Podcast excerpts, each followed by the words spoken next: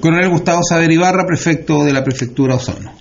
Bueno, con motivo de las festividades patrias, Carabineros nuevamente se va a desplegar en el territorio de nuestra provincia de Osorno eh, para eh, brindar servicios policiales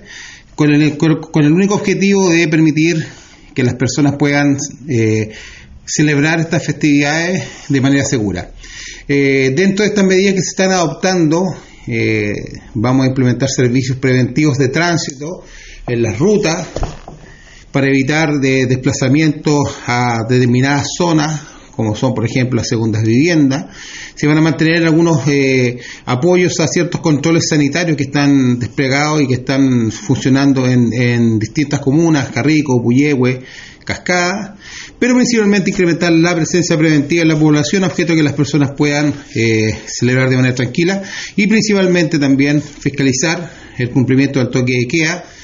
eh, para los días 18, 19 y 20 que rige a contar de las 21 horas. Bueno, hoy día con la situación de, del estado de excepción constitucional eh, y con la restricción de toque de queda, los, horarios de funcionamiento locales están eh, sujetos a este, horario, o sea, no pueden funcionar más allá de las 21 horas. en, en, ese sentido, nosotros de, manera permanente existe control respecto de este, de este, de este sector del comercio. Pero no obstante ello, en esta fecha nosotros cierto incrementamos mayores controles para también detectar eh, posible venta clandestina.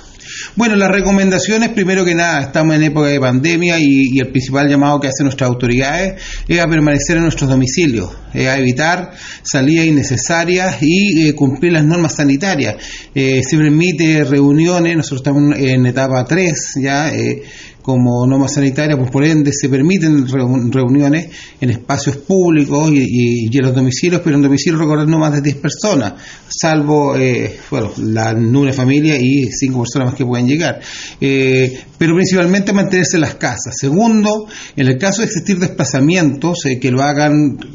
acorde a la norma, y principalmente evitar los traslados a segundas viviendas o trasladarse a esta zona donde hay cuarentena y si lo hacen, hacerlo con la documentación respectiva que eh, se puede optar a través de la página eh,